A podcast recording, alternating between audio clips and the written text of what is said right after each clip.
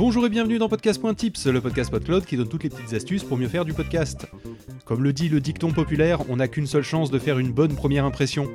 Aussi détendu que soit l'ambiance de votre émission, si les deux premières minutes sont un gloubi-boulga inaudible avec des personnes qui se coupent déjà la parole, non seulement c'est désagréable même pour vos plus grands fans, mais cela rebutera ceux qui découvrent l'émission. Permettez à l'émission d'acquérir son rythme et son ambiance graduellement en faisant une introduction un poil plus consensuelle. Alors que cela peut paraître évident de prime abord, nombreux sont les podcasteurs qui se lancent directement dans le vif du sujet sans réellement utiliser l'introduction pour ce à quoi elle doit servir, introduire le podcast. Voici ce que devrait idéalement contenir votre introduction pour chaque épisode.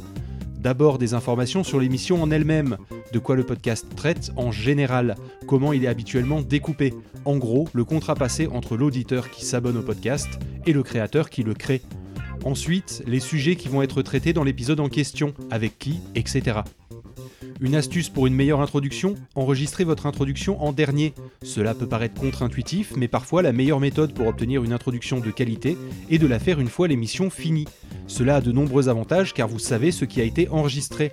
Exploitez du coup les digressions comme autant de nouveaux sujets à annoncer et prévenez d'éventuels bugs audio, ça arrive. Vous pouvez aussi en profiter pour le faire calmement sans le reste de l'équipe et ainsi mieux la cadrer. Deuxième astuce, faites l'introduction en deux parties avec le pré-roll. La prise de parole peut donc être faite en deux temps, avant et ou après le générique de l'émission. Peu de podcasteurs exploitent les 30 premières secondes d'attention d'un auditeur en diffusant uniquement le générique au début. Grave erreur.